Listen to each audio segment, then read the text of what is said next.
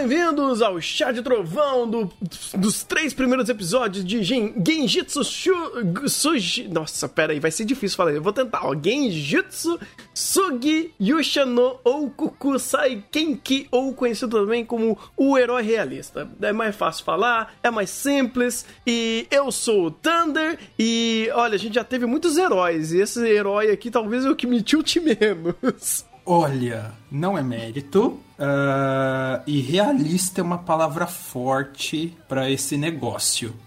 Mas, comparado à média dos Isekais, eu não posso negar que ele está acima da média. Mas já vamos deixar muito claro que o realista aqui é a visão padrão de mundo de um japonês médio. Uh, eu não queria farpar, mas já farpando, uh, o que, que, você acha que são escritores de light novel de Sekai?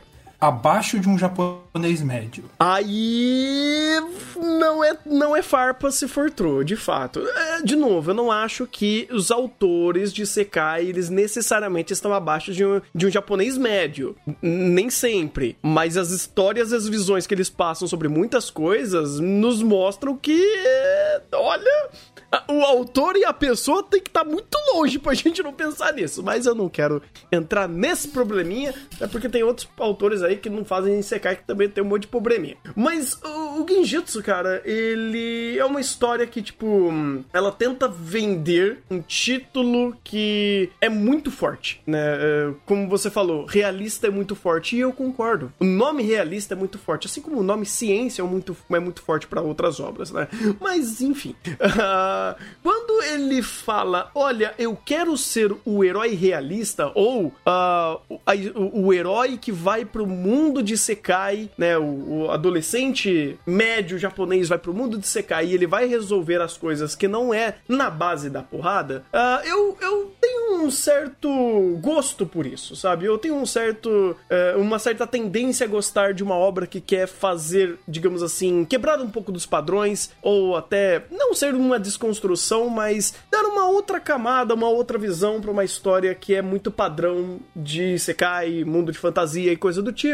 E Genjutsu, vamos dizer assim, que tirando o peso do realismo ou a ideia que ele quer falar que olha como eu sou inteligente, eu ainda acho que o saldo dele não é só acima da média, pela média ser baixa, mas eu acho que tem algumas coisinhas aqui ali que eu dou muito mérito para a obra e eu tenho que entender também que a gente tem alguns probleminhas aqui, cara. Primeiro, a gente tá com a Jace Staff. A Jace Staff já não é de muito tempo que tá aí entregando ótimas apresentações visuais e uma uma visão bem tipo uma, uma, uma produção bem composta, né? O que a gente vê em Genjutsu aqui é quase o padrão deles, né? O diretor, o Takashi Watanabe, ele não é um diretor ruim, ele já trabalhou em um bilhão de coisas, cara. Só que é aquele negócio, é um bilhão de coisas e depende muito é, do seu projeto e muito do que ele tá em mãos para trabalhar. Ele trabalhou desde Shakugan no Shana, ele fez Kino Notabi, o antigo, o, o, filme, se eu não me engano, é o filme de Kino Notabi, deixa eu ver aqui. Sim, é o, filme de Kino Notabi, é, é, um dos filmes de Kino Notabi, no caso. Acho que é o primeiro filme de Kino Notabi e esse daqui é muito bom. Os filmes de, de Kino Notabi são bons. Aí tem umas outras meio, coisas meio estranhas que ele fez, como Heavy Object. Ele fez. Uh, eu tenho outro aqui que eu vi, que foi Kitou 100. Ele varia muito. Ele varia demais nas coisas que ele trabalha. Só que, inclusive, as coisas que ele trabalha da própria Jace Staff é umas bombas. Porque ele trabalhou em Dabutatu, que também é Jace Staff. E também é uma, pré, uma um péssimo projeto. Assim como a gente tem o Onogi Hiroshi, que quando tem um material interessante, ou ele tem, uh, digamos assim, um projeto bom para ele ir lá e trabalhar, o cara voa, cara. O cara trabalha muito bem. Ele nada mais, nada menos é o script. Ele fez o roteiro de Fullmetal Alchemist. Cara, um monstro.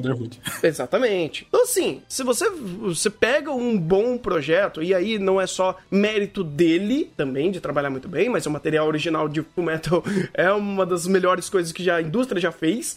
E o projeto de uh, Fullmetal Brotherhood é excepcional. O que começa a facilmente ver como é delicado aqui, não é a Steph, mas o projeto, a, a ideia da escolha de como fazer esse anime que foi dado na mão dessa galera. E me mostra que esse anime meio que foi a, a, a, a toque de caixa o negócio. Tipo, foi meio que a gente precisa fazer, pá, fez. E, tipo, não tinha outras formas de fazer isso, da, ou melhor, tinha outras formas de dar muito mais valor a uma obra que poderia ter muito mais a acrescentar e seu material original pode sim ser um pouco mais, é, mais profundo e muito mais elaborado do, do que uma coisa mais simples que a gente viu aqui. E a ideia de é, matar uma série de processos para tentar simplificar o máximo, para não acabar é, tent, é, é, se enforcando com coisas que eles não falaram, ou com algumas etapas que são muito mais complexas de ser faladas, assim como me falaram algumas etapas que era do, da novel e como foi aqui, né? Eu vendo como foi aqui, claramente é, é esse projeto é super enxuto, é super enxugado. Então eu vejo isso daqui meio que tipo, ah, é só mais um Isekai que tentou ser inteligente, mas na verdade não tá acrescentando tanta coisa assim. Eu, eu sei isso. Então, ah, o negócio é mais complicado.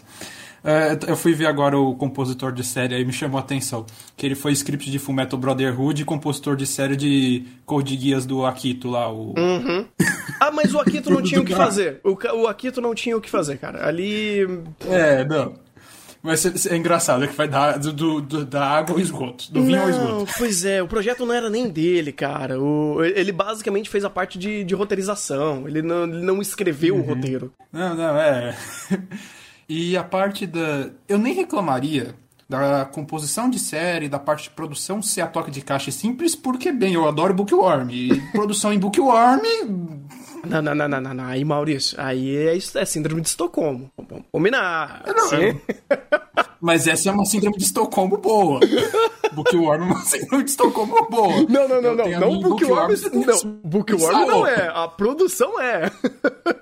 Ah, tá.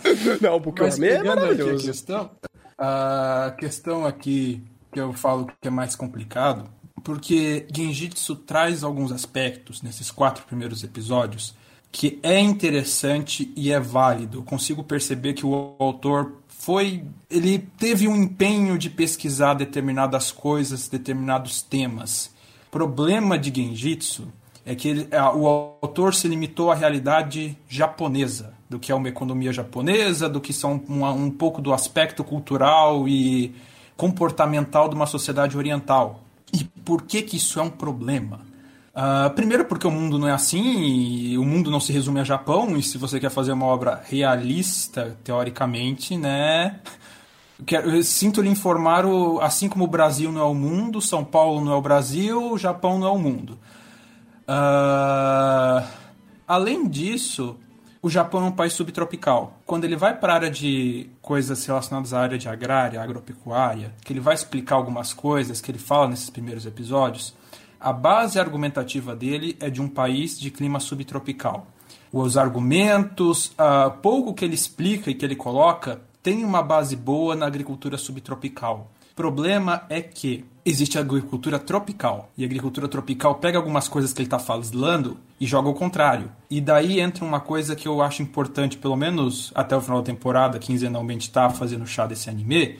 Porque uh, parte da argumentação que ele está usando aí no anime para justificar o realismo dele é um argumento que, para nós aqui no Brasil, é utilizado para justificar algumas, alguns manejos, algumas, alguns pensamentos em relação à, à prática agrícola que estão errados porque nós estamos num país tropical. Então eu acho, import, eu acho interessante, mesmo que ele não fale bem, pegar esses exemplos meio tortos e falar: ó, oh, isso aqui é para a parte subtropical. Mas se a gente for falar do resto do mundo, como é que funciona? Como é que, como é que é esse manejo florestal aí que você tem que cortar a floresta para a floresta ficar em pé? Eu, eu tenho, antes de entrar ponto, nesse ponto, eu queria é, fazer uma observação meio que seguida de uma pergunta, né? Porque assim, a, a minha observação primeiro é, ele é setado como uh, ele já tinha sido, ele já era formado não, eu acho que ele estava estudando. Ou ele é do ensino médio ou início de faculdade. Provavelmente mais um aluno de ensino médio. Ah, eu não lembro. Uh, chat, se vocês lembr lembrarem para mim é, se ele já era.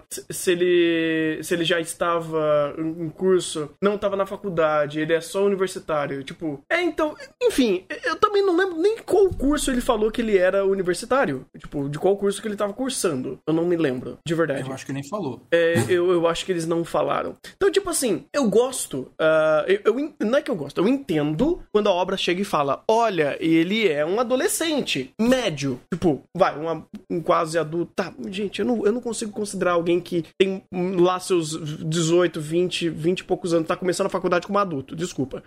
não consigo.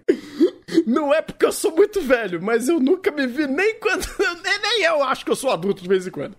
Mas é, enfim. Jovem adulto. É um jovem adulto. É um jovem gabzebo que tá começando aí sua vida de universitário e estudando. Uh, eu entendo quando a obra fala: olha, os conhecimentos dele é limitado a esse ponto. Ou seja, quando você concebe um personagem que ele é construído de uma forma coerente, verossímil, seguindo as ideias, estereótipos que ele pega e replica, eu falo, beleza, ok. Agora o ponto é a utilização desse estereótipo desse personagem. Porque assim, quando você utiliza esse personagem para alguma coisa, o, o personagem não tem que saber a situação, mas o autor tem que saber sim, rapaz. Porque se o, o personagem errar, o autor tem que cobrar. Se o personagem ele tem informações ilimitadas e é bom que tenha, o mundo tem que mostrar para ele, as ações e reações dele tem que ser condizentes com a própria realidade. É o que, por exemplo, assim como a gente citou antes, o que o Worm fazia. A Mine não sabia de tudo.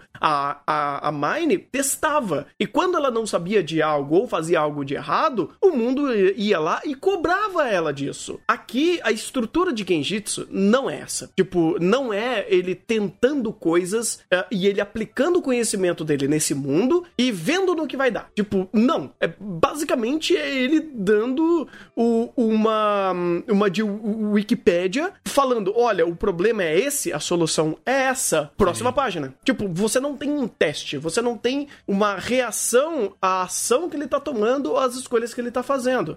Obviamente que, tipo, em tão pouco tempo, com tão poucas coisas que foram apresentadas, era muito difícil a gente ter essas, essas reações. Mas algumas coisas nesse ponto, aí já começa a ficar um pouquinho nessa sinuca de bico que, assim como o Maurício falou, olha então, o problema da floresta é ir lá e cortar ela e, e resolveu. Tipo, o anime não vai chegar pra gente, vai mostrar, olha então, ele tava errado. Porque ali, o Maurício, ele, ele tava errado? Ele tava certo? Como, como que. Qual o veredito dele? Ah, ele tá certo pra uma floresta de subtropical japonesa. Ele tá errado pra uma floresta tropical em qualquer outro canto do mundo. Ah.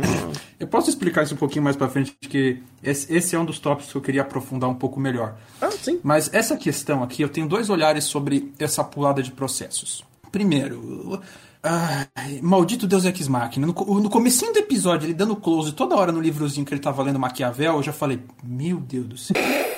Lá vai. Ele vai soltar uma frase do príncipe e a gente vai ter o nosso Ed Lord do anime. Ainda bem que isso não aconteceu. Ainda bem. Mas, como você bem falou, ele ainda é a Wikipédia daquele mundo, com direito à Wikipédia, provavelmente, porque o celular dele tá funcionando. A gente descobriu ali na hora que a invocação levou o celular junto. Sabe-se lá como ele tá carregando aquilo.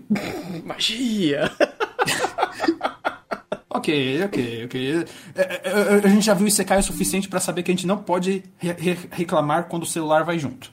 É, pois é. é. E alguns têm até uma boa função. O ReZero fez uma boa função para isso. Exato. Uh, o... Mas de maneira geral, é, é, bem isso mesmo. Ele tem uma ideia, ele pega o conhecimento, ele pega um conhecimento mediano de mundo do que um japonês médio teria. Então, por exemplo, ah, o país está passando fome, vocês estão plantando algodão. Então vamos plantar qualquer coisa que não seja algodão. Ah, o, a floresta. O, o Japão tem muita floresta o manejo florestal no Japão é bem antigo e tal, eles são muito bons nisso. Então, eu não estranharia, estranharia um japonês médio ter alguma noção de manejo florestal e tudo mais. Uh, na questão ali, a própria parte ali de, dele convocando ali as pessoas pelo mundo ali, citando um pouquinho a questão de, da história da China tal, entre um pouquinho da folclore ali do Oriente tudo mais. Beleza. Uh, só que ele ainda faz tudo isso como você falou, sem ter consequência. Pô, um rei absoluto, um, um, ele está num, numa questão, num, num, num, contexto de um reino absolutista, né, de um reino medieval ali, o rei tem o poder ali de tudo, e do nada o rei fala, o rei incompetente, e do nada o rei fala, ó, oh, cansei de ser rei, passei a coroa pra esse cara aí que vocês nem conhecem. E o reino vai ficar de boa? Vai todo mundo aceitar de boa. Não vai ter nenhum nobre querendo ali a coroa no lugar. De boaça. Realismo. Eu, eu até prefiro, cara, porque olha, a gente já viu que tem algumas obras quando começa a querer fazer isso dá uma merda. Então, aí eu ia entrar no segundo ponto. Que, pelo menos, ele não tá escalonando tanto o maniqueísmo, ele não tá escalonando tantas coisas. Uh, o autor foi muito safadinho em botar as coisas daquele reino. Eu vi que você colocou justamente o, a matéria-prima pro início da Revolução Industrial ali, os plantios de algodão. Eu, eu tô vendo o que você tá fazendo, autor. Questão da batata, ele querer plantar batata. Eu estou vendo o que você está fazendo. Uhum. Com conveniências. Eu, eu, eu estou de olho nisso. Mas, ao mesmo tempo, a gente vê que ele tem ao menos em alguns momentos, alguns poucos momentos pelo menos, pelo, alguma intenção de tentar buscar segundas opiniões naquele mundo. Ele é a Wikipédia, no sentido do que ele fala é lei, mas tem coisas ali que o anime vai fazer e não saber. E para isso ele vai ter pessoas daquele mundo que vão ensinar coisas da realidade daquele mundo para ele adaptar os conhecimentos e tudo mais. Então ele vai ter alguma instrução que ele não é onipotente nos conhecimentos. O que nesse tipo de Sekai, que, eles que o protagonista pretende resolver as coisas por burocracia, quando você pega uns mangás que saíram por aí nessa mesma linha aí, você vê que isso já é um avanço enorme. Protagonista nos primeiros 10 capítulos não querer, oh, oh, oh, eu sou super inteligente, eu fiz algum curso aleatório de engenharia, eu acabei de construir todas as bombas da máquina a vapor e não sei o que, e construir uma bomba nuclear. E ele era engenheiro civil, porque sim. Então, até que. Ou aluno do tá ensino médio. Hã? Ou até aluno do ensino médio fazendo sua é... máquina de gasolina. É, então, então, tipo, eu fico meio assim, tipo, ai meu Deus do céu, você tá indo pra uns caminhos errados. Mas vendo esse anime eu não consigo desvincular a média ruim dos Isekais. Não sei se você tem essa mesma ele parece que tá constantemente olhando pro abismo, mas às vezes não é nem necessariamente culpa dele, cara. Mas é, a gente já experimentou tanto anime ruim fazer isso que quando ele começa a falar, é, não de uma forma muito competente, não que ele erra, mas que ele só não aprofunda, se fica aí, lá ah, vai dar ruim. E, e também tem um ponto que, o, como você falou, o autor meio que facilita algumas coisas. Eu não vou nem dizer em âmbitos de conhecimento, porque tem muitos conhecimentos que eu não daria nem pra esse adolescente médio. Eu, putz, eu acho que o Takara é fogo no reino. Fudeu. Mas. Sei. eu acho que os meus conhecimentos de economia ou de política seriam um pouquinho piores. E aí eu tacaria esse, esse reino no fogo. Ou eu, eu, eu, pegaria a ideia de: não, não, beleza, eu vou ser levado para outro país como herói. É, eu acho que é mais fácil. Ai, ai. Mas de qualquer forma, é, o meu ponto que Genjitsu ele meio que facilita as coisas é essa forma unilateral hum, passiva. Vou, vou, tentar explicar qual que é, é essa colocação. É unilateral porque a gente não vê, não vê testes, ou pelo menos no começo ele foi meio que setando tudo, meio que apressando para é, esse personagem estar estabelecido nesse mundo, né? Meio que algumas coisas, em algumas obras dessa temporada, inclusive, estão fazendo isso e eu não sei porquê. Na verdade, já tá começando a aparecer obras que estão mostrando essa constância faz um tempo. Ah, o primeiro episódio, ele é hiper acelerado para setar um determinado ponto que a obra quer trabalhar dali para frente. E hum, aconteceu isso, por exemplo, em Mashiro no Oto, aconteceu com uh, uh, The World's End With You, com algumas obras que estão fazendo, olha, vamos fazer esse, esse rush inicial e vamos chegar num determinado ponto que a gente quer desenvolver. E eu tô meio que me, olhando Genjitsu, ele fez um pouquinho disso no começo. É, aí eu falei, não, beleza, vou relevar, vamos ver o que, que você quer me entregar. Beleza, você conseguiu ser unilateral nesse ponto, mas você foi facilitando muito disso porque você não foi testando, cara. E aí o autor, sabendo que o que ele pode acabar trabalhando é muito mais complexo do que ele vai querer fazer ali, o que, que eles fazem? Dão a curva para falar: olha, isso não é importante, ou eu vou apenas segmentar a ideia disso, mas eu não vou desenvolver e nem dar o juízo de valor. Então, isso daí meio que é aquele perde-ganha, porque ele não se compromete a falar coisas mais complexas, mas ele também não vai e, e fica hum, se sabotando. Ele não fica colocando no pedestal tal determinados personagens ou ações que não são. É, não deveriam ser colocadas como tal. Porque, por exemplo, o fato do protagonista, que caralho, eu não lembro nem o nome dele, deixa eu pegar aqui, velho. aqui, o Kazuya. O, o, a forma que o Kazuya lida de uma forma meio passiva, meio manso, ele, ele, tem, ele tem aquele estereótipo de fazer e menos se gabar, ele meio que facilita a gente não ter uma antipatia dele, ou facilita a ideia de, olha, vamos introduzir com calma, e eu não vou jogar um estereótipo na, na tua cara para ficar mostrando como eu sou inteligente e fodão. Então, ele não fazer isso já ameniza um pouquinho a aberração que poderia ser esse negócio. É, mas de qualquer forma, ainda vejo o Genjitsu ele é pisando bastante ovinhos nesses três primeiros episódios. Não foi. Ovos? Foi a grande inteira. Foi, foi. pois é, pois é. Mas ainda assim, uh, pela, pelo desserviço que outras obras fazem, ele tá pelo menos se contendo mais. Ele tá pelo menos falando: olha, gente, eu tenho alguma coisa para mostrar para vocês. Vai ter alguns momentos que eu vou utilizar muito melhor a minha fórmula para fazer causa e consequência e mostrar de fato os potenciais desses personagens ou as interações dele. Tanto que eles estão correndo bastante para, inclusive, apresentar o cast principal de personagem. E não acho necessariamente ruim, mas é aquele negócio. Você meio que tem que dar o benefício da obra. Não é a obra te mostrando que ela tem valores ou que ela tem grandes méritos, vamos dizer assim. Eu tô bem, bem light, inclusive, com Genjitsu. Eu não tô nem pegando muito no pé dele com a questão de estrutura, porque aos pouquinhos ele tá segmentando e indo para onde ele quer. Quando ele vai fazer algumas escolhas erradas em âmbito de personagem, eu até gosto da curva que ele dá. Principalmente na interação dele com a Saber, porque a garota principal é a Saber. A Licia, ela. Inclusive, uma coisa que a gente descobriu quando, a gente, quando eu tava fazendo o, uh, o. assistindo, acho que no terceiro episódio, o autor, o artista da novel é um grande fã do Nasuverse. Ele é um grande fã da Type Moon. E ele faz muito do, dos seus character designs inspirados na Type Moon. Aí ela tem a cara da. Não da. É, é da Saber, porque é mais a cara da Nero. Da filha da que... Saber, talvez? Não, é mais a cara da Nero, pra falar a verdade. Mas todas elas têm a mesma cara, então tanto faz, então... tanto fez. É a Saber vermelha. é, então, né? Por que não estou surpreso que teremos temos uma Saberface em Isekai? É quase tão. A, quase, a probabilidade é quase tão alta quanto tem um Kirito no Isekai. Pois é, mas pelo menos ele é bom. Ele, ele desenha bem, cara. Ele, a, a, a, concept art, inclusive, não do anime, porque ficou meio qualquer coisa, mas da nova é bonito. Uhum. É, dá pra perceber que existe algum que o, o, o, original tem algum, alguns traços menos tortos aqui, em alguns momentos. Jason Statham. é, é, quer ir passar para alguns pontos do anime e, e comentando, ou você quer mais comentar alguma coisa de coisa geral da obra?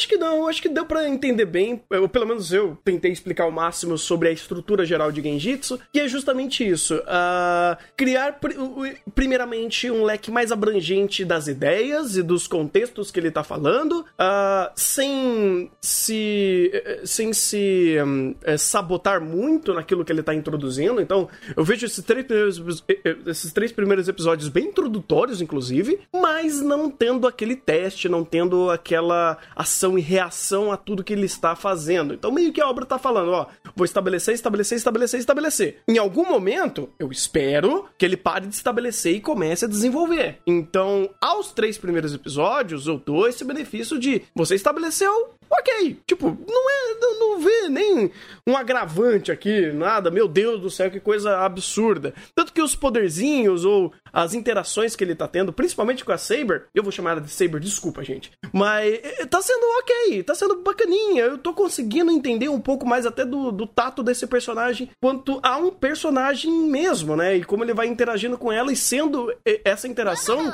um, do, um dos pontos de conexão desses personagens.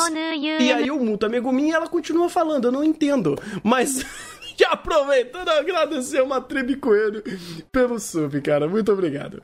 Mas de qualquer forma, a estrutura de Genjitsu, ela é muito simplória, ela é muito introdutória. Eu não vou dizer que. que é, é, é, não vou dar muitos méritos a isso, porque é muito básico mas eu também não vou dar os deméritos por ele acabar se sabotando demais em de fato fazer o que ele tá se propondo. A esse básico introdutório de estabelecer mundo, um pouco do personagem, criar um, uma, uma conexão uh, e, um, e um respaldo mais carismático do que ele é, fazer aquele teste no terceiro episódio para estabelecer e agrupar esses personagens que estarão no cast principal. E eu imagino que é daqui para frente que, eles vai, que ele vai começar realmente a pensar alguns pontos é, exatos desse mundo, desses personagens e desses pontos que ele quer desenvolver e trabalhar e criar causa de ação e reação. É, um, um, ponto interessante que você tocou aí da questão de poder de personagem em Sekai. Eu sei que aquele ninja vai ficar overpower e vai ganhar consciência própria, o anime vai fazer alguma coisa que ele é quebrado.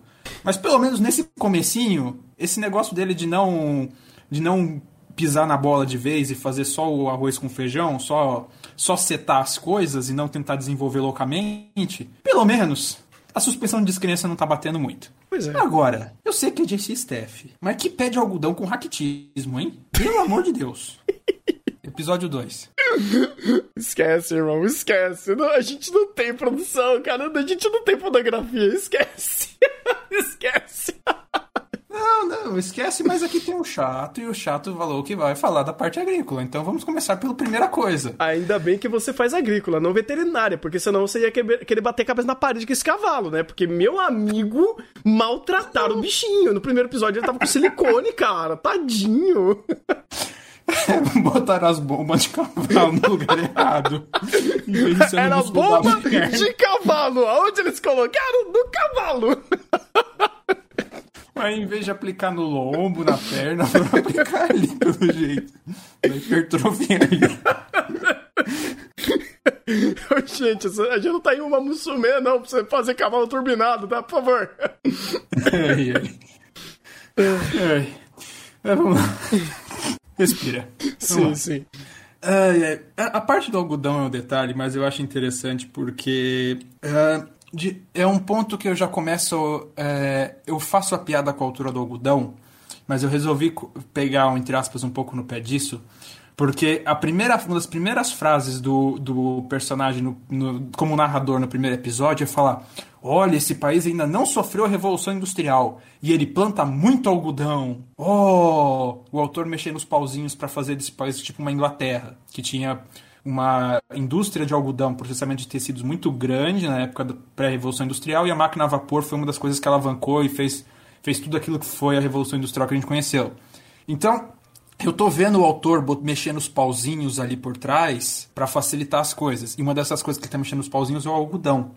Só que, alguém chuta quanto que é a altura de um algodão normal? De um pé de algodão normal? Bem manejado. Hum pé de algodão, sei lá, uns 30 centímetros? Uh, um pé de algodão tem mais ou menos um metro e meio. Putz!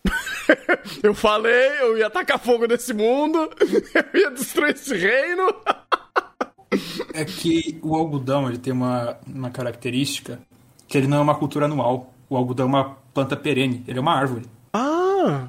A gente maneja ele como anual. Então, como é que funciona o cultivo do algodão?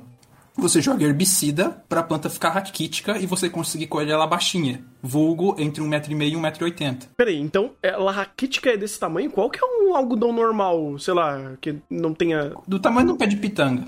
Isso daria uns... Ah, uns... até uns 3 metros de altura. Pra mais. Caraca, realmente uma árvore o negócio? É, é uma árvore. Loucura. Tanto é que esse algodãozinho branquinho, tudo que eles estão vendo ali, os capulhos, que é essa parte, que é essa parte branca aí com a pluma dele, isso daí não acontece naturalmente. Fica uniforme assim só de você depois de você passar um herbicida para matar o algodão. As folhas verdes caem todas e e daí a planta fica assim, porque o algodão é perene. Então ele não seca, que nem a soja. Isso daí é, tipo, puramente artificial. É o autor que não estudou como é que a cultura do algodoeiro funciona. Hum. Tudo bem. E aí é interessante. não, mas é um detalhe bom, Maurício, porque, tipo, aí seria interessante dessa ideia de uh, testar, né? Tipo, de você criar uma realidade que ela não é a mesma realidade do personagem que você concebeu. E isso seria interessante se houvesse essa distinção. Porque, por exemplo, o, o, o personagem ele pode ser esse adolescente Oriente Médio que tá começando a sua a, a universidade, né? Tá começando a ser universitário. Beleza, ele pode ter esse conhecimento limitado, mas se a obra quer respaldar isso, é, ou pelo menos ela quer que isso tenha validade, que o mundo tenha tais informações coerentes. Mas aí que tá. Aí eu já não sei se o autor vai querer eh, fazer mais uma dessa. Mas se em algum momento ele chegasse e falar, não, mas esse daqui é um tipo diferente de algodão. Ah, mas se nesse negócio aqui, nessa realidade existe. Mas aí seria bullshit. Ele deveria Ex fazer o protagonista refletir sobre isso quando ele viu o negócio. Exatamente, exatamente. Porque daí você faz. Você tem que fazer. Eh, eh, você tem que fazer o, o, o conhecimento bater. Tipo, se o protagonista tá errado é, e o mundo tá certo, o protagonista tem que falar: caralho, eu não sabia dessa informação. Se o protagonista tá certo e o mundo tá errado, o protagonista tem que chegar e falar: mas peraí, isso daqui tá errado. Então, Sim. tipo, inclusive, olha que bizarro, acontecia isso em Bookworm. E Bookworm não tratava nenhum aspecto do, das plantas e dos materiais que tinham naquele mundo, eram tudo fictícios. Mas Sim. o fato de houver testes e entender o que, que esses uh, materiais, essas frutas, uh, aquela, aquele ecossistema daquele mundo funcionava, já usava esse artifício de você fazer ação e reação, testes e ver se o personagem sabe é, manusear e trabalhar aquele tipo de objeto ou ter aquela informação. Aqui não. Aqui, o Maurício acabou de mostrar que, é, é, então, né? O, o, o autor e o protagonista estão, tipo, meio que fechadão ali com a não realidade. Eles estão fechadão com a conveniência. Isso! Porque, porque logo em seguida ele fala: olha, algodão não dá para comer. Então o que a gente vai fazer? A gente vai fazer uma reforma agrícola para plantar soja e batata. Eu já dou os parabéns que não foi soja e arroz. Não foi tão japonês. Pelo menos. Pelo menos. Ah, per pergunta assim, tipo, só saindo um pouquinho do ponto. Uh, se eles fazem algodão, hum, eles teriam então a possibilidade deles trabalharem esse algodão como matéria-prima para fazer produtos. E isso. É o que o protagonista falou. Uhum. O problema é que todo mundo começou a plantar algodão porque o preço ficou alto. Ah, tá. Então aí ele trabalhava mais a matéria-prima e não de fato o produto que criaria em cima dela. Eu tô vendo eles começarem a não, agora a gente vai aproveitar esse algodão para contear a vapor. Eu tô, tô vendo, não sei se Genjitsu chega nesse ponto, mas eu tô vendo que talvez ele chegue nisso no futuro, mas nesse primeiro momento não. Nesse primeiro momento o algodão compete com a produção de alimentos. O que é uma verdade entre aspas, porque sim, de fato, produção de alimentos energéticos aí, milhos, é, batata, arroz, que dão energia, alimento mesmo para as pessoas, o algodão compete. Mas dá para aproveitar sementes para consumo como óleo. O óleo de algodão, depois de tratado, ele é comestível. Então ainda dava para aproveitar alguma coisinha ali para o óleo para alimentação humana, o farelo da semente para alimentação animal. Dá, não é 100% cultura de fibra para fabricação de tecidos. Uh, a questão ali que eu falei da batata e da soja, que eu achei é, é interessante pelo Nomútil, né? Convenientemente ele sabe que existem planta, existem batata e soja naquele mundo, no mundo de fantasia. Ao mesmo tempo é uma escolha interessante, que eu tenho que parabenizar o autor. Batata produz muito, muita fonte de energia, muito amido por, por pouca área. Então, comparado a uma cultura de grãos, que você consegue alimentar bastante gente com menos área. E soja é a fonte de proteína mais barata que tem. Então, uma escolha deveras interessante. Oh, legal, legal. Pelo menos uh, dessa vez é um, é um daqueles pontos que a gente fala, beleza, você acertou a referência, né? Pelo menos ele estava indo no lugar certo. É, ele convenientemente. ele, ele acertou a conveniência. Uhum. Porque seria acertar a referência se a gente visse o protagonista racionalizando. Ah, é. Aí sim, faz sentido. Faz sentido. Ele, ele, ele, é o que eu falei, ele faz as conveniências ali, ele acerta, pelo menos para as conven... ele, ele pisa na granja inteira. Só que ele, as conveniências ajudam ele a não quebrar os ovos da granja inteira.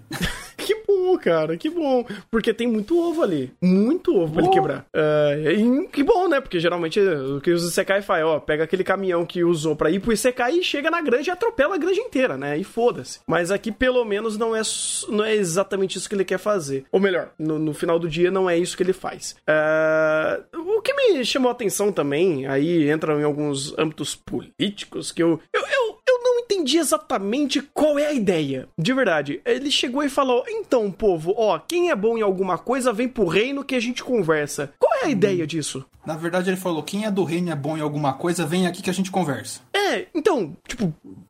Tipo, ele tá desesperado, porque todo mundo é incompetente, Então ele falou: vamos ver, vamos ver quem, quem aqui é bom em alguma coisa para ver se me ajuda. Preciso de mão de obra. Então, é- ah, tá, entendi. Abriu entendi. o concurso público pra, pra geral. Ah, tá. É uma coisa mais simples do que parece. É, é só realmente muito simples essa ideia mesmo. Eu pensei que tinha alguma ideia por trás ou alguma metodologia que ele tá querendo aplicar. Eu falei, hum, ok, o que, que é isso? Eu, eu- eu meio que gostei da ideia de.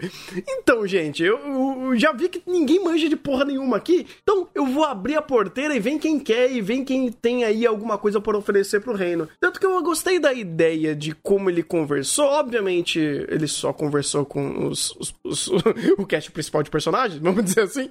Ele não, não apareceu mais nenhum outro personagem que não tenha sido eles. Mas ainda assim eu falei, pô, legal. Eu, eu gosto da ideia dele estar ouvindo as histórias dessas pessoas e falando, beleza, vocês podem servir pra alguma coisa. Só que esse concurso público aí só tinha cinco pessoas con- concorrendo. Eu falei, ah, Exato. bizarro. Cinco pessoas pra cinco vagas. É, Certo. não, cinco pessoas pra o, vagas, o, o que tiver, sabe? O que as pessoas, o que tiver, vem aqui que a gente conversa. Eu sei que esse epi- terceiro episódio não é pra testar a ideia de como ele concebeu isso ou quais são os benefícios que ele vai ter a, a- a pequeno, médio, longo prazo contratando essas pessoas ou trazendo essas pessoas para pro reino dele, né? Pra, pra gestão dele. Mas é, a ideia em si, eh, não sei se vai ter mais próximo episódio, mas eu achei bem interessante. Claro, facilitando para introduzir personagem novo. Mas a ideia não foi tão ruim assim, não. É, pelo menos isso é simples e, de novo, conveniente. Sim. Convenientemente, ele teve ali a assessora de imprensa, que tem a idol com as cordas vocais, o cara que vai ajudar na agricultura, ele tem o, o general dele, o primeiro-ministro, e ele tem a guerreira lá que vai ajudar no exército, que é a coisa que ele falou no primeiro episódio, fortalecer o exército. Conveniências. Não, pois é. E- e- você esqueceu do gordinho, cara? Porra. Eu Gordinho- falei o cara da agricultura. Ah, o cara da agricultura. Ah, tá. Eu esqueci da, da, da, da, garota, da garota lobo. Ah, mas ela, ela meio que foi introduzida. Ah, é, aquela é por último lá, que ela falou que eu falo com animal e é isso aí. É, não, É. E, e o que eu falei no, no, no vídeo, né? Porra, cara, é foda, né? Ela vai ver os cavalos lá, tudo bombado, tudo tomando bomba. Ela, pô, tadinho deles, né? Cuidem melhor dos seus animais. Afinal, o animal aqui também é, é meio de transporte, é super importante. É, o- a questão aí que encuca mais é a questão, tipo, nem disso aí desse concurso público ultra conveniente. é de você soltar um discurso de tipo, ah, se os tesouros de um país são públicos, então eles devem, podem ser vendidos para satisfazer o público. Não é bem assim que você trabalha com patrimônio histórico. Eu, eu não sei se esse, esse ponto é mais delicado do que parece, porque eu imagino que não é tão assim que é, dividir em três categorias o que dá pra vender, o que não dá pra vender e o que a gente vai fazer dinheiro fazendo, jogando em museu. É, é é- eu, eu sei que é subjetivo você parar pra pensar, nossa, mas uma estátua velha, uma joia de ouro ali, vai servir pra quê? História, serve pra nada, vende. O problema é que não é bem assim. A questão histórica de um povo ela é muito mais complexa e é muito mais difícil, é muito difícil você avaliar o que de fato é útil ou não, o que de fato compõe valor histórico ou não compõe valor histórico. Na verdade, para não falar que é impossível. Não é questão histórica, mas teve um, tem um exemplo muito legal que eu vi recentemente de um autor argentino. Cadê? Deixa eu ver se eu acho.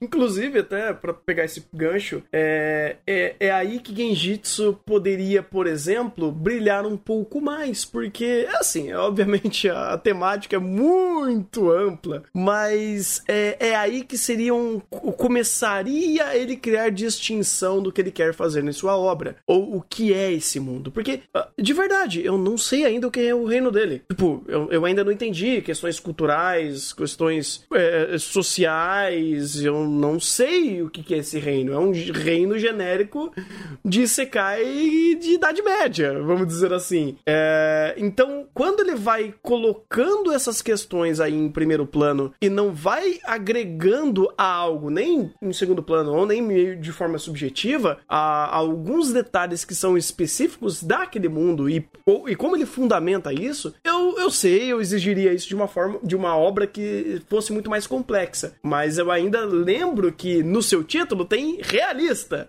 E isso não é muito realista.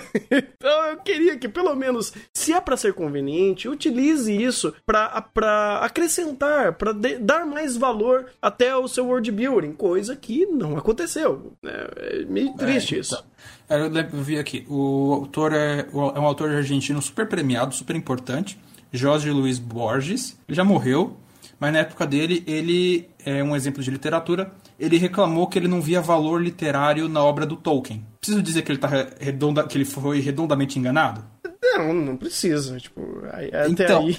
É, é, não, o que eu quero pegar isso de exemplo é que nem, vamos dizer assim, ah, quem avalia se uma obra de arte, seja uma, uma, uma escultura, um colar, um, uma joia, uma estátua, um livro, é de fato importante ou não? Quem tem esse, tem, quem tem esse papel? E daí você coloca. Na verdade, ninguém consegue ter esse papel de julgar o que é útil e inútil completamente. O que tem ou não impacto completamente. Eu vou, vou reformular minha frase.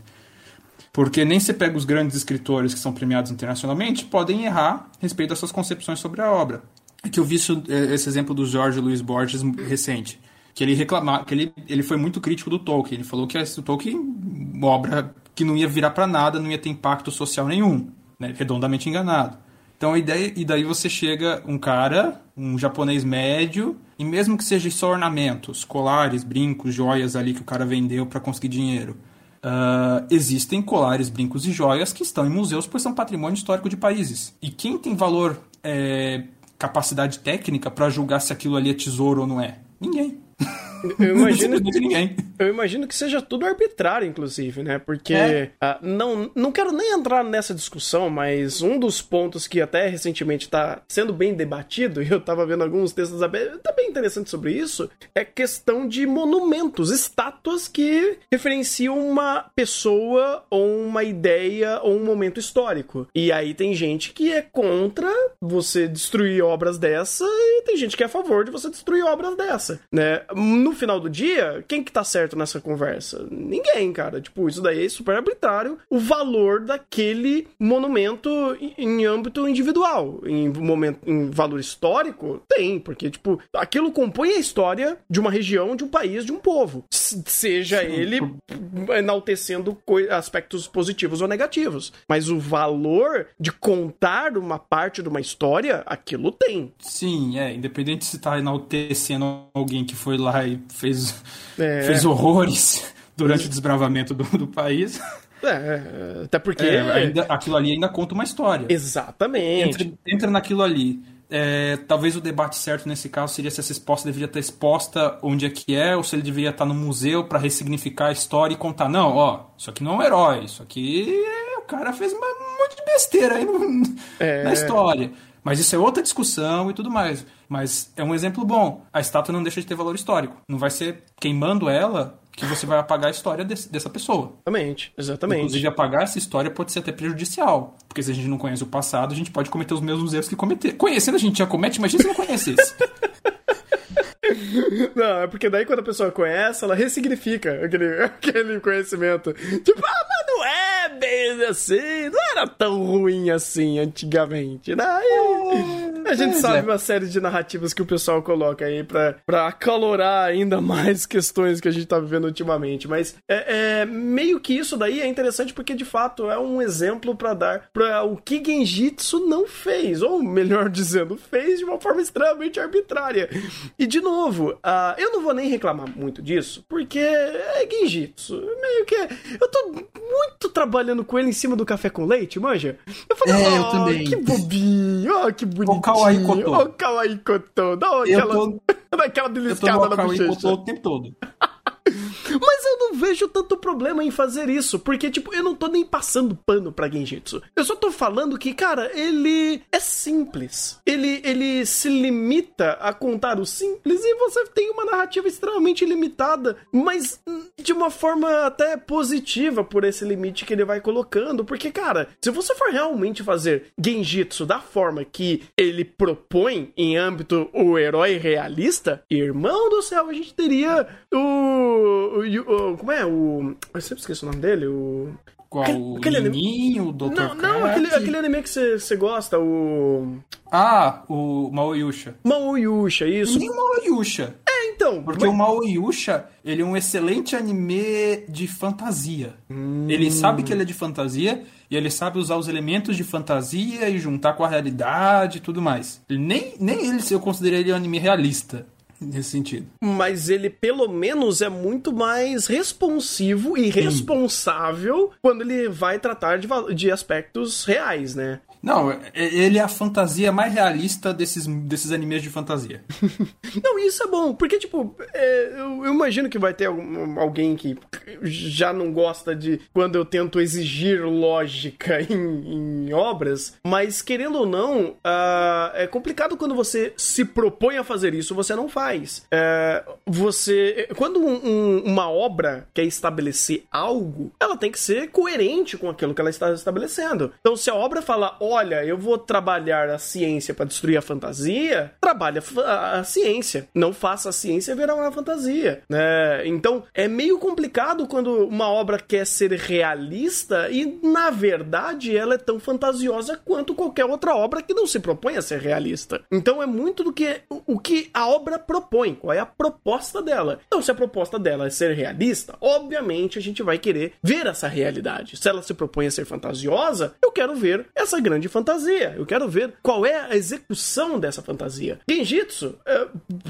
no, no- no- é, apesar dos pesares, ele é fantasioso, ele é muito simplório, mas ele tá indo assim, tão tranquilinho dentro do- das suas construções, ou não vou nem dizer construções, das suas de estabelecer tudo que ele está estabelecendo até nesses três primeiros episódios, que eu falei, beleza. Se eu- vou julgar você muito mais quando você estiver um pouco lá pra frente, que aí tiver fazendo causa e consequência e conflitos e de fato colocando esse ponto realista é, em xeque dentro da sua obra. Mas sim, de fato, é, é sempre interessante ver obras que quando elas querem ser mais real ou querem trazer valores reais para uma história fantasiosa e, e trabalhar esse recurso, eu acho isso maravilhoso. O próprio Bookworm é um grande exemplo que eu sempre utilizo, porque ele, ele é muito real nos seus processos, não no que ele está estabelecendo dos elementos das ferramentas que ele está fazendo, né? Ah, mas tem um trombe ali. Trombe não existe. Mas é interessante como ele, ele racionaliza e ele elabora esses processos é, e estabelece esse conhecimento, tanto no âmbito de mundo quanto pro âmbito de personagem. Isso é maravilhoso, isso vale muito pra, pra narrativa de Bookworm. Genjitsu não faz isso. Mas eu também não vou bater tanto nele, porque ele também não tá meio que falando, ah, eu sou foda, eu sou realista demais. E no final do dia tá mentindo pra todo mundo. Ele não tá nem mentindo, ele só não tá contando muita coisa. É que entre ago- agora a gente pode, já que tá falando já do puxou os personagens daí o- os, o- os novos os novos concursados aí do reino do Genjitsu, tem, o- tem a floresta da elfa. E ali, tirando tirando a faixa subtropical do globo, ele errou sim pra caraca. ah, olha só. Por quê? Vamos lá. É, ou você quer comentar alguma coisa antes? Não, não, é, é bom, é bom comentar do, do que foi estabelecido desses, no- desses é, personagens de apoio, porque eles têm algumas boas conversas em cima deles. Então, porque a, a ideia da elfa ali que ela veio falar, que ela veio falar é que a floresta tá morrendo, que as árvores velhas estão morrendo e não tá nascendo mudas novas. Daí, o- daí o, o protagonista deu a ideia, deu, deu- falou ali que ah, vocês estão plant- vocês estão cortando as árvores para abrir abrir luz na floresta e permitir que as mudas de baixo brotem, permitir que a floresta se renova, renove sozinha. Por que, que eu digo que isso basicamente serve para a zona subtropical? Ah, as sementes das plantas, elas têm um- algumas delas têm uma coisa chamada fotoperíodo. São sensibilidade a fotoperíodo. Isso significa a germinação da, da semente é condicionada à quantidade de horas de luz que ela recebe, ou se ela recebe luz. Por que, que isso é importante? Porque se eu estou num lugar que neva, eu preciso saber quando está nevando para eu não germinar no meio da neve. Isso é uma questão de sobrevivência. E perto do inverno, o- os dias ficam curtos. Então, medindo a duração do dia, a semente sabe se ela está próxima do inverno ou não, e ela consegue programar para germinar só na primavera. Por isso, essas plantas de clima temperado, elas têm dormência, ou seja, a semente quando cai no chão ela não germina sozinha, ela precisa de algum uma condição ambiental específica para germinar, e essa dormência costuma estar relacionada também a fotoperíodo, Então elas são, se, são sementes de, de, é, dependentes de fotoperíodo ou de alguma coisa relacionada ao inverno. Então elas precisam do gelo para degradar algum composto ali que vai permitir que ela germine, que vai quebrar a casca para permitir que ela germine. Mas geralmente muito comum que seja alguma coisa relacionada à luz. E daí? Se eu tenho uma floresta que ela tá o tempo todo fechada, sem luz, por causa que as árvores estão muito adensadas, essas sementes não germinam, elas vão morrendo, elas vão sendo predadas pelos animais ali do, do céu. Os próprios, os próprios animais ali podem ficar sem, sem muito alimento, por escassez de vegetação herbácea, porque essas sementes não germinam.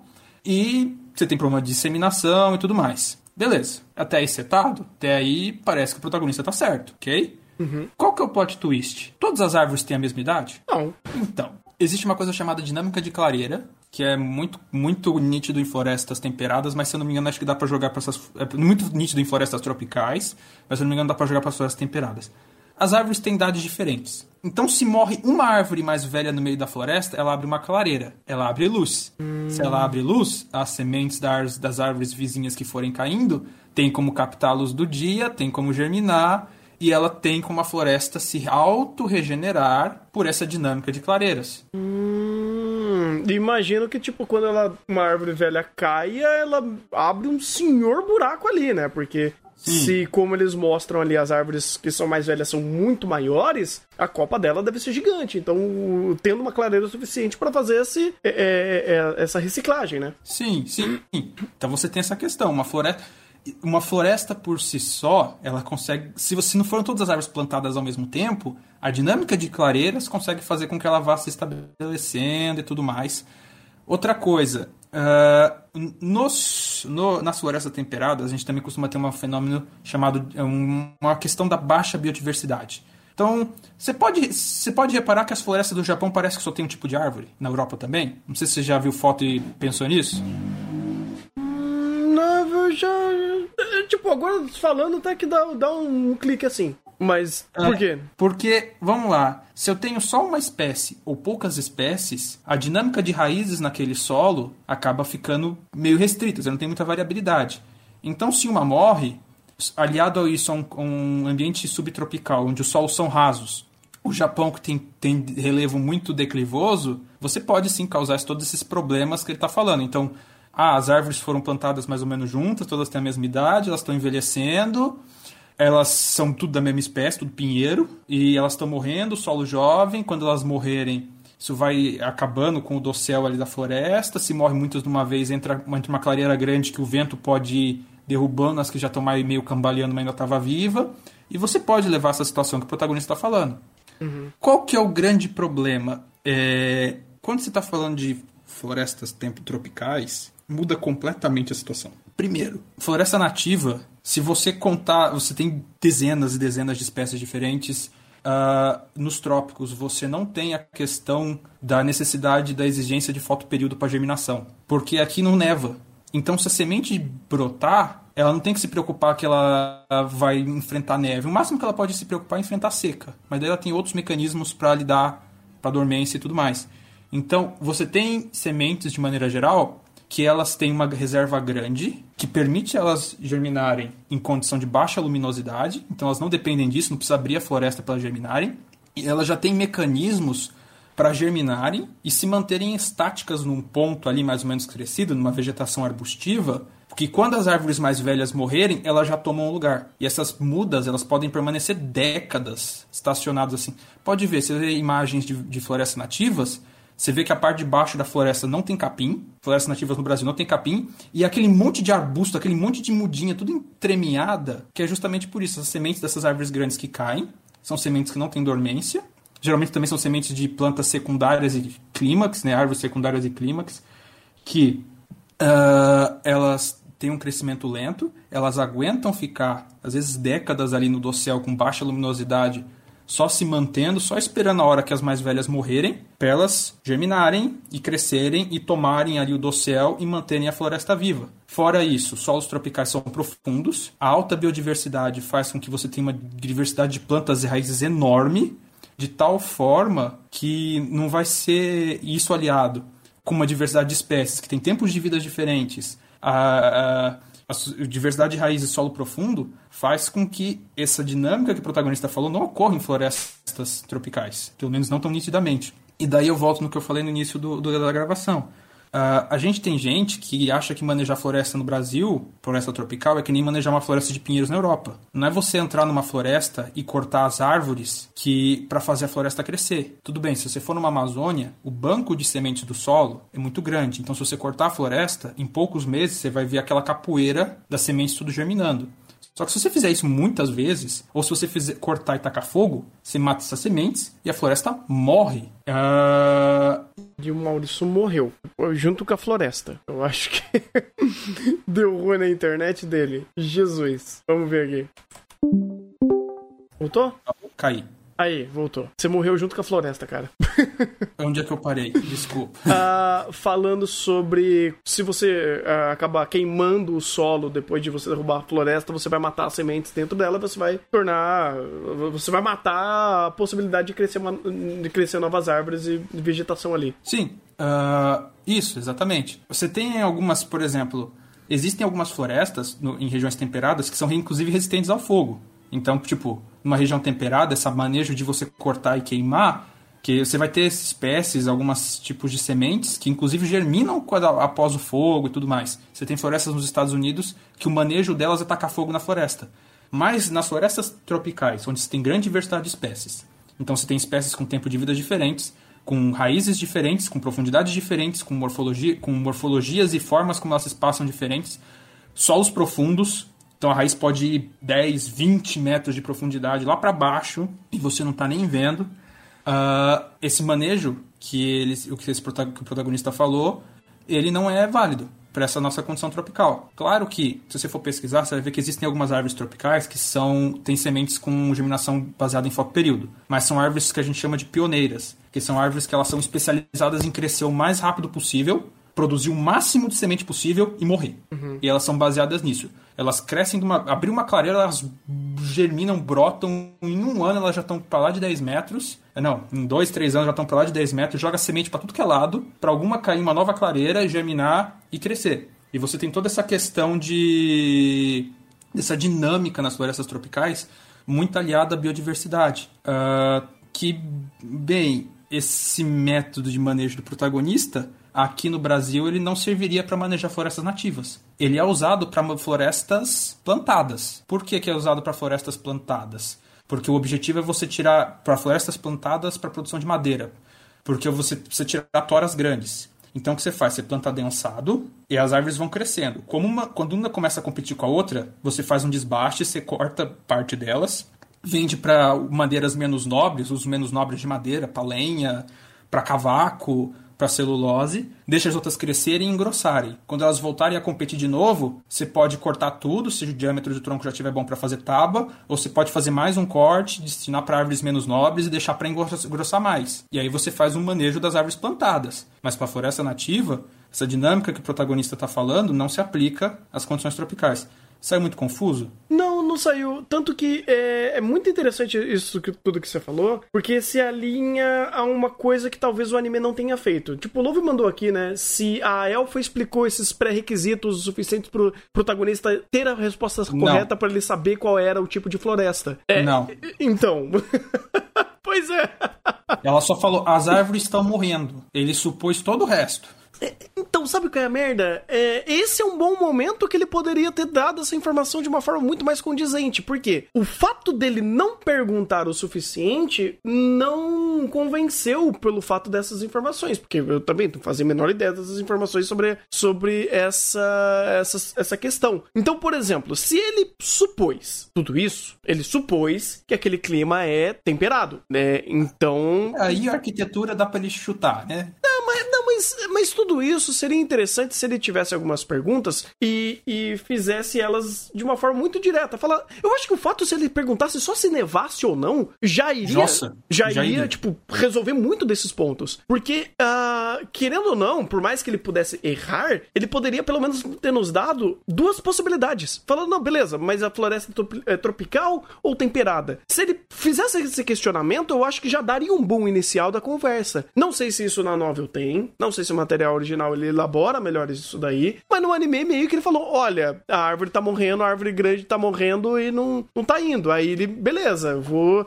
chutar que seja isso. Mas eu acho que o fato da falta de informação meio que limitou o fato dele estar correto, porque ele poderia estar correto. Tanto que, como você falou, a, a, ao que ele tem de conhecimento, tá correto, mas existe outra forma. Isso daí para clima temperado, para clima tropical já não funcionaria. E aí e ele. Tem mais um problema. Hum. Eu falei que florestas de clima temperado tem baixa biodiversidade. Você tem grandes, grandes áreas com quase a mesma espécie. Uhum. O que acontece quando você tem baixa biodiversidade e entra uma praga? Putz, deve destruir ela. Exato. A floresta tá morrendo. E aí? Ah, é uma floresta temperada. Tá. Deu alguma praga, deu alguma doença. É, então. É, o, quando você entra na área, quando você estuda na área de agrárias, você sabe que a primeira coisa, que, a primeira resposta que você tem que dar para quase todas as perguntas é depende.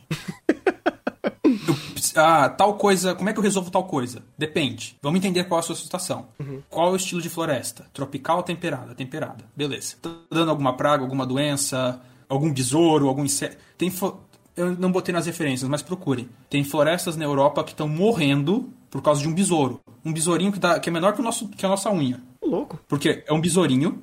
Ele, se não me engano, é uma espécie exótica que entrou na Europa. Que ele faz o ninho dele dentro da madeira. Então ele fura o tronco da árvore para a árvore se desenvolver lá dentro. E, não, e isso não causa.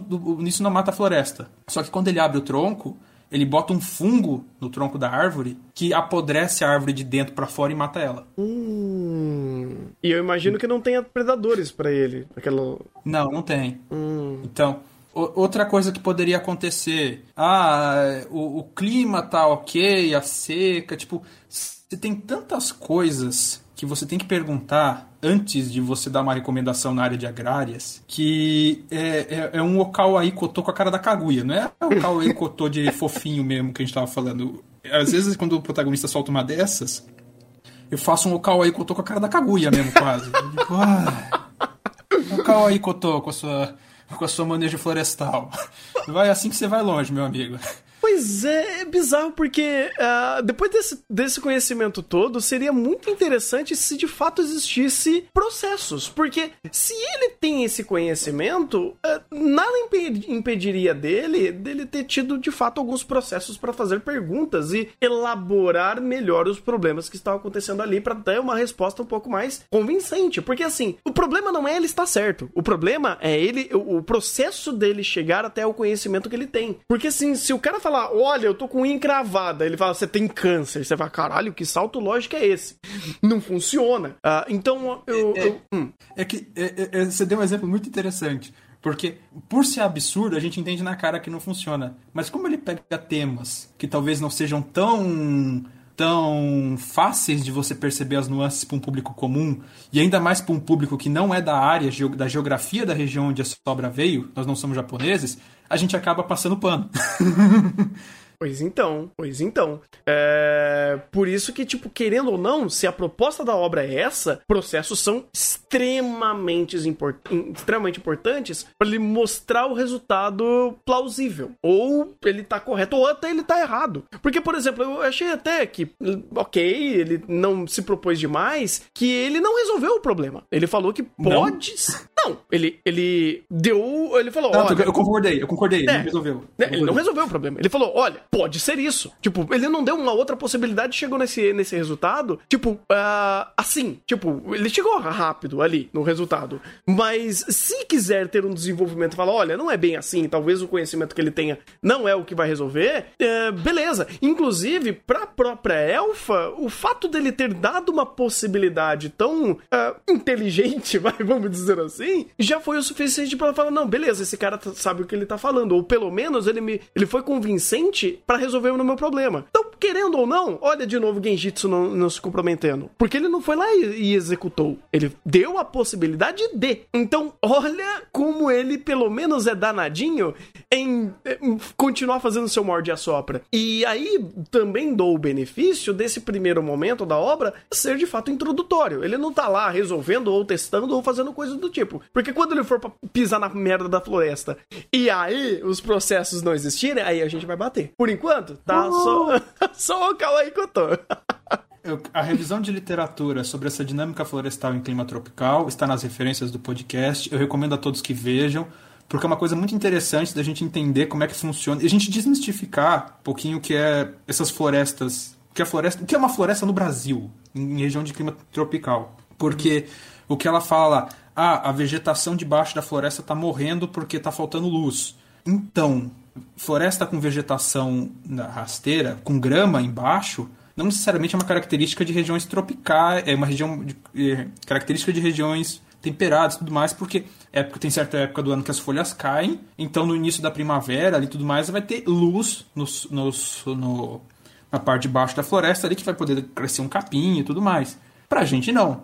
Tanto é que a maioria das, das plantas herbáceas que a gente vê em beira de estrada por aí são tudo exóticas. É, a boa parte dos capins que a gente vê no, no mato aí por aí é tudo africano. Quase nenhum deles é brasileiro. Tô louco. Porque a gente não tinha, a gente não tem ambiente, a gente, nosso ambiente nativo não era propício para isso. Ah, aí virou uma mistureba quando a pessoa começou a trazer pra cá. Como começaram a querer criar vaca, não tinha capim, vamos trazer da África. Agora você não acha mais um nativo. Ah, e aí ele foi adaptando ao clima tropical. É, é, tropical não, é, é, tá certo. É, é, a África também é tropical, só que o bioma é savana. Ah, Aqui é, floresta, aqui é Mata Atlântica, Floresta Amazônica. A gente tem o nosso, a gente tem a nossa savana, só que até a nossa savana tem muita árvore, que é o cerrado. Que da hora, cara. Que legal, que legal. Eu acho incrível, É. cara, porque, tipo, eu não conheço nada disso, mas quando explica-se a lógica do funcionamento, eu- minha mente explode. Eu falo, caralho, faz muito sentido tudo isso. É da hora pra caramba. É, é. É que a gente tem que começar a parar de pensar que o- as lógicas da biologia são universais para tudo. Na verdade, elas são. Mas quando, quando você bota o fator neve durante metade do ano, as coisas mudam pra caraca. Mas muito mesmo.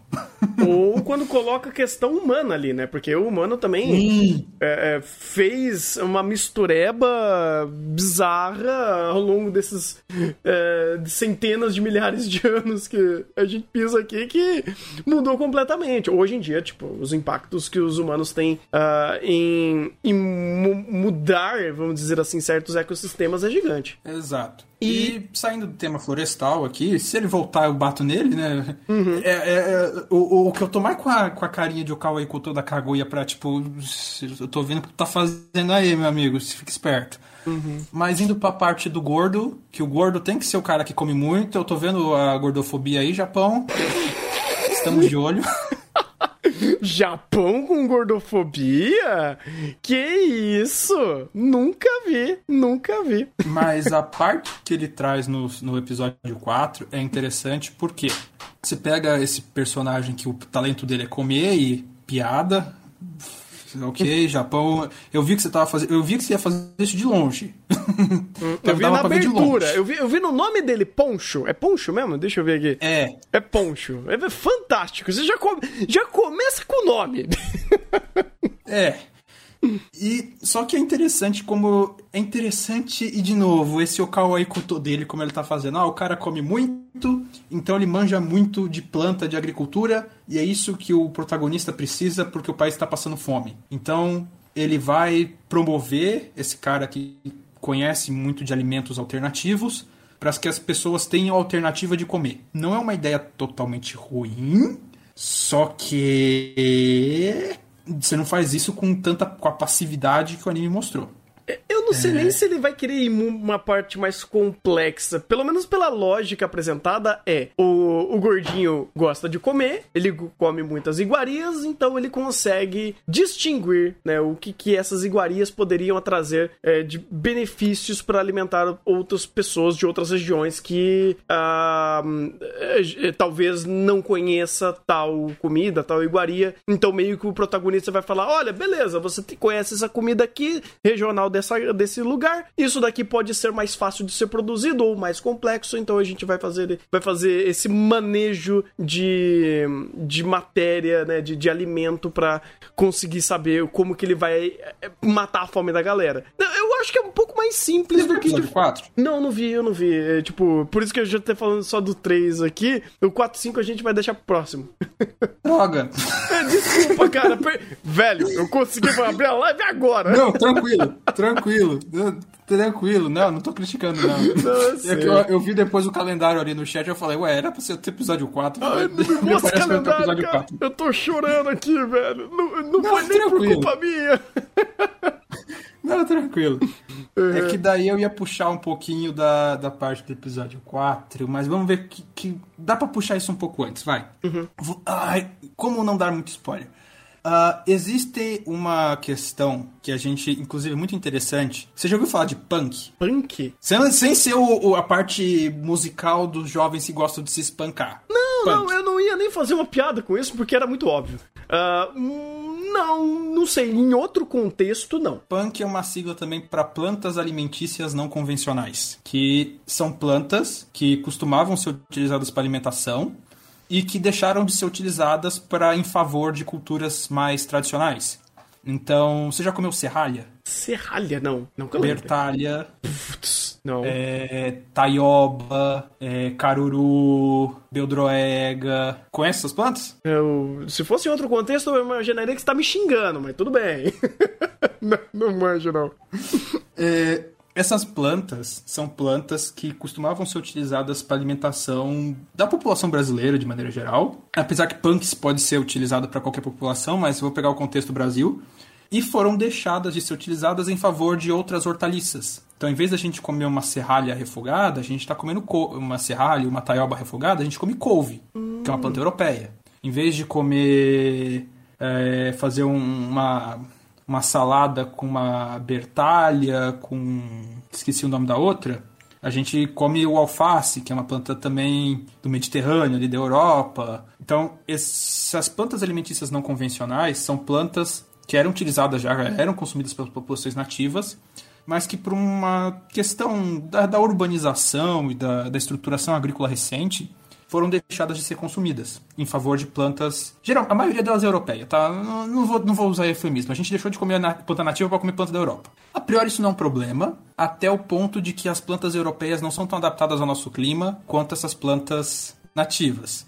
Uh, e daí você tem todo um impacto ambiental da produção dessas culturas que a gente come, do alface, da batata, da cebola, da cenoura, uh, da, da berinjela e tudo mais, que fazem com que essas culturas tenham um custo alto e no momento que a gente está vivendo de insegurança alimentar, que as pessoas estão correndo risco de passar fome ou estão passando fome, uh, é interessante que você promova o consumo dessas culturas não convencionais que têm baixa exigência, que podem ser produzidas em quase que qualquer lugar a um custo muito baixo, para promover que, essas, que essa população tenha uma dieta saudável e que tenha o que comer. Então aí, os punks entram nisso.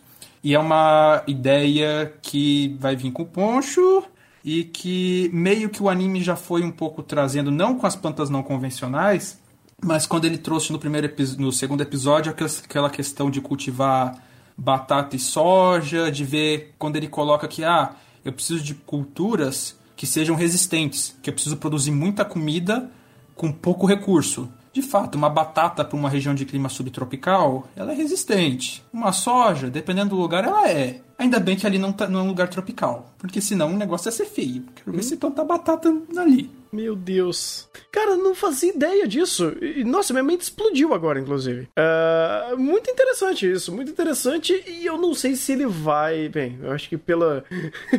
pelas colocações aqui, talvez Genjitsu comece a pisar nesses ovos. É, não. Eu tô, eu tô me contendo pra não pegar outros pontos do episódio 4. Mas... Entendi. Não, não, perfeito. No próximo podcast de Genjitsu a gente vai falar disso. Inclusive, provavelmente vai ser do 4 e do 5. Uh, ah, mas é interessante obviamente facilitando o fato do Poncho ser um bom de garfo, mas também ter todo esse conhecimento da produção deles, né? Uh, não, não vou questionar isso, ele precisava fazer isso, né? Mas é, é também é uma, é uma. Eu imagino que é, seria. interessante se essa dinâmica fosse bem explorada uh, do ponto que o personagem, do que os personagens estão colocando. Porque, por exemplo, se o Poncho é um cara que gosta de comer e come muito bem, uh, isso poderia ser associado a um conhecimento que o protagonista tenha, onde ele vai usar esse personagem para veicular conhecimento. Então, por exemplo, ah, começa a fazer perguntas e questionamentos que o, o, o Poncho não tenha as informações lapidadas, mas ele tem o conhecimento de mundo. Aí vem o protagonista, pega essas, é, essas referências, essas, esse conhecimento de mundo, lapida e, tra e traz um, um, um, resultado disso. Isso daí também poderia ser uma dinâmica que poderia, poderia funcionar aqui. Não sei se ele vai fazer isso, eu não sei se ele vai falar, não, e o Poncho de fato é o cara que manja pra caralho de tudo isso e agora ele tem o lugar para colocar os seus conhecimentos ali. Isso daí é meio idiota. Eu vou esperar você ver o episódio 4 e se é o episódio 5 a gente conversa melhor no próximo podcast em relação a, ah, ao uso do poncho.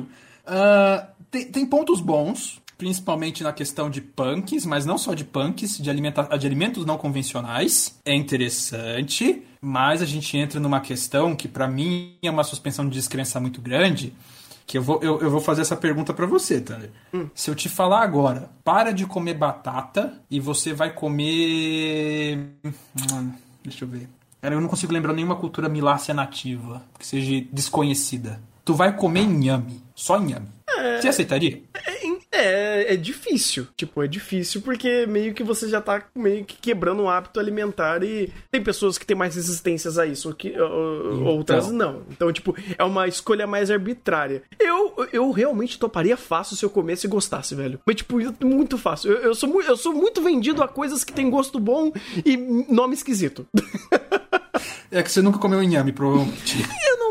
De ter comido. Eu acho que eu já devo ter comido. Não é um nome que eu acho mais alienígena do que os outros que você falou. Mas é, Yami me parece que, sei lá, é, é, mais comum do que uns nomes que você falou que eu nem fazia ideia que existia. É, é a maioria, acho que se não me engano, é nome indígena, mas tudo bem. É, mas, mas é que Yami também é mais comum. Mas é, é, é complicado. Uhum. É complicado essa questão porque se por um lado tem ele, ele faz uma boa utilização dele trazer esse personagem para tentar trazer essa questão desse mundo e não ser só o protagonista Wikipédia. Uh, ai, existe toda uma discussão de questão de centro de origem de culturas, adaptabilidade, que não é tão simples assim. Uma dieta humana ela é balanceada. É, é, é, é, é você não chega e ah, agora Dá pra tá com falta de comida e muda tudo.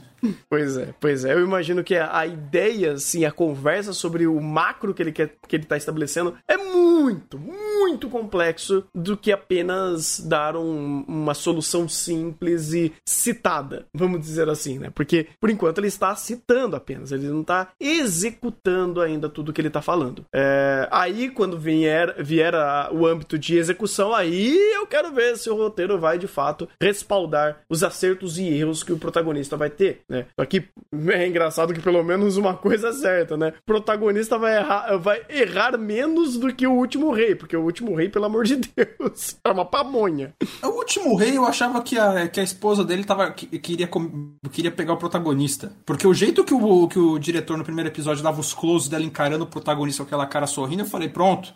Ah, não, não, mas cara, quando você vê que o, o, o, o diretor trabalhou em Tabu Tatu e, e Kitou 100, e, e uns outros anime meio estranhos, você fala, não, eu sei de onde vem esses close bem bizarro. Tanto que quando ele foi uhum. apresentar a, a, Idol, ela é uma Idol, gente, vamos combinar, ela é uma Idol. Uh, a gente sabia o que, que ele tava fazendo, né? Tipo, os closes foram fantásticos ali para falar, é, é uma presença de peso, né? Uhum. E só comentando rápido aqui um, um coisa da live, é comentaram, ah, o povo tá morrendo de fome, o povo não vai escolher a comida. Sim, eu sei que tem esse agravante que, é, que entra a questão de insegurança alimentar. Uhum. É, só que mesmo assim, vai por mim, não é tão fácil fazer as pessoas comerem algumas plantas. Se fosse o povo não tava. Se fosse o povo já tinha aderido à questão de punks no Brasil há um pouco mais de tempo. E também, é, aí é uma coisa que Genjitsu é aquele negócio, ele só tá citando e ele não tá mostrando. Ele fala, ah, pessoal tá morrendo de fome. Tá, e por quê? Tipo, qual é o, o, o porquê que tá acontecendo? Tipo, é por questões inférteis de solo? É porque o povo tá plantando algodão. Isso ele já explicou. Tipo, ah, o povo tá plantando algodão, deixou de plantar comida. É mais simplório. É mais simples, ah, E tá. pode, e pode parecer frescura minha reclamar que, que eu achar isso um pouco inverossímil. Mas pra mim bate na minha suspensão de descrença. Tipo, ai, de repente ele fazer o que ele vai fazer no episódio 4 e tá de boa isso. Você fala, tá. Pra mim bate na minha suspensão de descrença. Eu vou até dar uma perguntada aqui.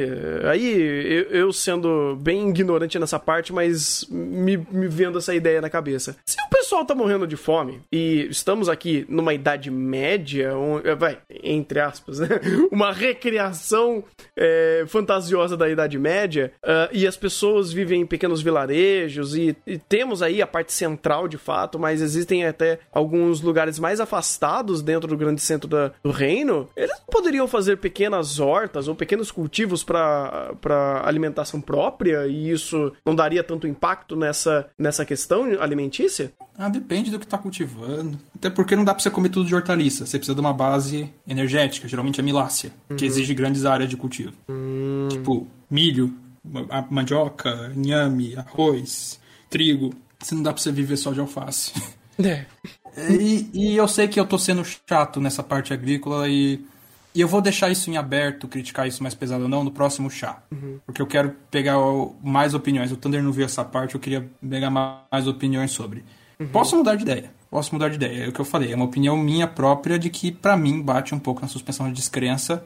ah, tá tudo bem. É justamente a questão de não ter revés de Genjitsu. Dele só ir setando as coisas e eu não ver nada, nenhum contraponto. Isso me bate um pouquinho a suspensão de descrença. Quando pegou na área mais de agrárias, começou a bater mais forte. Ah, tô sendo chato? Estou sendo chato. Sempre fui chato. Um anime realista, Mas- cara. Então, você tem a carta branca pra, pra ser chato. É, É, não, é. E. E eu sei que tem mais coisas e tudo mais, mas gente- vamos conversar pro próximo. Esse ponto eu vou deixar em aberto pro próximo chá. O, o chat, o chat trouxe um, um ponto de discussão. O, o do Tandy, por favor, não me deixe de esquecer de, de voltar nesse ponto no próximo chá. Ah, provavelmente a gente vai voltar, porque aí no 4, 5 vai ter mais, vai ter mais contexto, porque, querendo ou não, em âmbito de estrutura, o episódio 3 foi o episódio de introdução desses personagens e meio que segmentando alguns conflitos diretos para o protagonista eh, segmentar. Então, o que, que ele fez? Ele pegou, falou, cara, sou o novo rei, ou pelo menos estou trabalhando como o novo rei, né? Porque ele basicamente ainda não foi coroado, mas ele tá lá trabalhando. É, já tá resolvendo os, os pepinos do Então ele falou: olha, chega aí, concurso público pra galera. Apareceram é, cinco. São cinco? Quatro? Pera aí, eu agora esqueci. Enfim, apareceu essa galera aí que, que veio pro concurso público.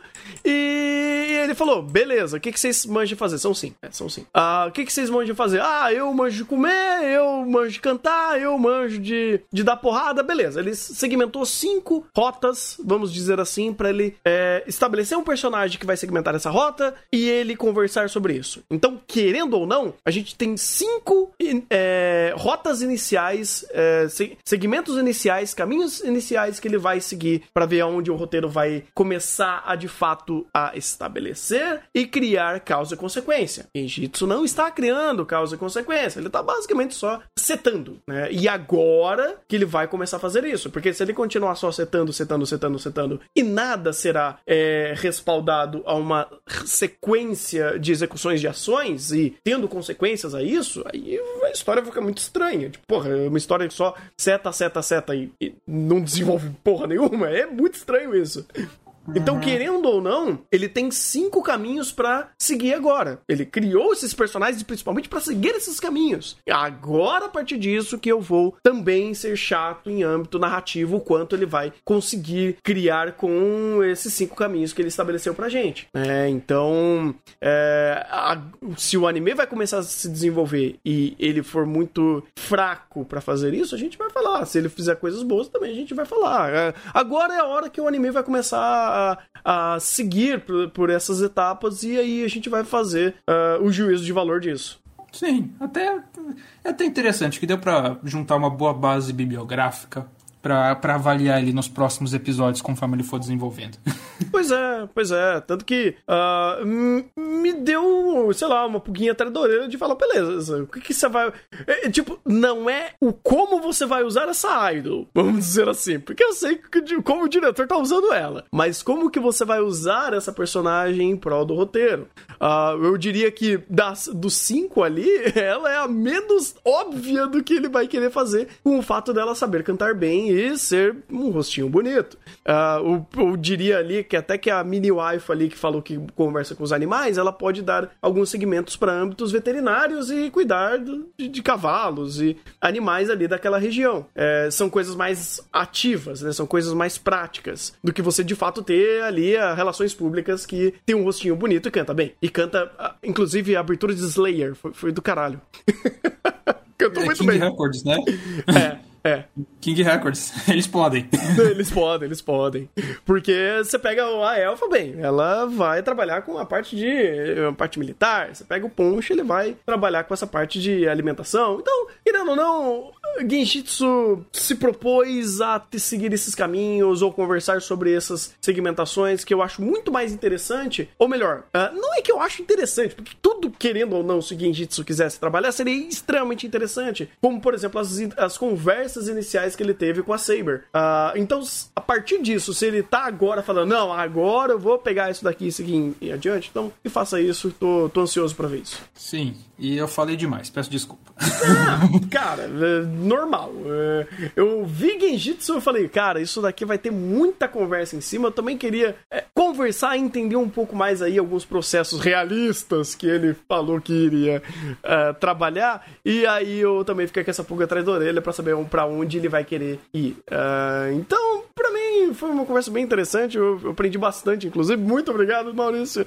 Sempre trazendo muito conhecimento. E pelo menos Genjitsu tá dando uma base decente, uma base aceitável, uma base kawaii kotô pra gente conversar sobre esses assuntos mais complexos. Eu sou realmente, de coração, espero que esse anime evolua. Esse anime cresça e amadureça, porque eu sei que ele tá cortando muita coisa da novel, da obra original. Uh, eu entendo porque ele corta, mas eu espero que esse projeto de Genjitsu não dê burros na água, cara. Porque eu tô vendo, eu tô vendo até o, o, o próprio uh, o Nobu Hiroshi, tipo, dando uma série de, uma, série de lapidadas. E são lapidadas bem interessantes até, porque. Uh, não é, porque, por exemplo, eu, eu ia elogiar, uma coisa que até é, eu gostei do fato dele ter resumido, foi quando ele falou do negócio da elfa. Porque me falaram, não, mas não, obra tem questão do povo dela e não sei o que, não sei o que lá, e tem um monte de encheção de linguiça. Ele falou, deu uma tesourada e tudo isso, falou, então, tá morrendo árvore, as árvores antigas tá, tá, tá matando as, as novinhas, e qual que é o problema? Aí ele foi lá e resolveu o problema. Eu achei muito mais prático em âmbito de roteiro fazer isso. Só que ele sacrifica, sacrifica os processos em prol do, do personagem chegar até essa resolução,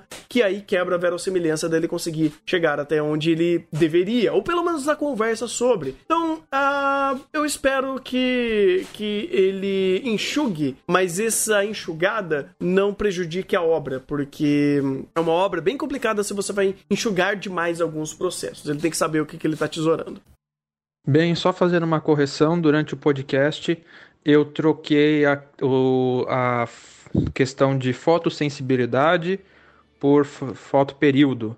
Então, quem, é, quem tem fotoperíodo é a planta. A planta com as folhas mede a duração do dia, ela sente a duração do dia e regula a fenologia dela com base nesse fotoperíodo, com base nessa duração do dia. Então a planta vai iniciar florescimento e frutificação com base na duração do dia para que as sementes tenham chance de se formar corretamente antes do inverno. Essa questão é fotoperíodo. O que as sementes têm é sensibilidade à luz. Elas podem ser fotoblásticas positivas, ou seja, elas dependem de uma determinada intensidade luminosa para germinar, ou fotoblásticas negativas, que elas não dependem de intensidade luminosa para germinar. Essa questão de ser fotoblástica positiva ou negativa está relacionada também à quantidade de reserva da semente, então geralmente sementes que têm mais reserva nutricional acabam não sendo não necessariamente precisando de luz para germinar, elas acabam sendo fotoblásticas negativas. Mas as sementes de plantas de clima temperado também costumam ter mais esse mecanismo de proteção na dormência dela, que elas têm sensibilidade à presença de luz para germinação. E daí toda a linha de raciocínio que eu tinha, fal... que eu tinha explicado no podcast estava verdadeira. Eu troquei os termos assim, peço desculpas por esse equívoco, tentarei me atentar para que coisas assim não se repitam. E se você percebeu mais algum erro, mais algum equívoco, por favor comente, mande e-mail, que será corrigido o mais breve possível e será feita uma errata nas referências do podcast.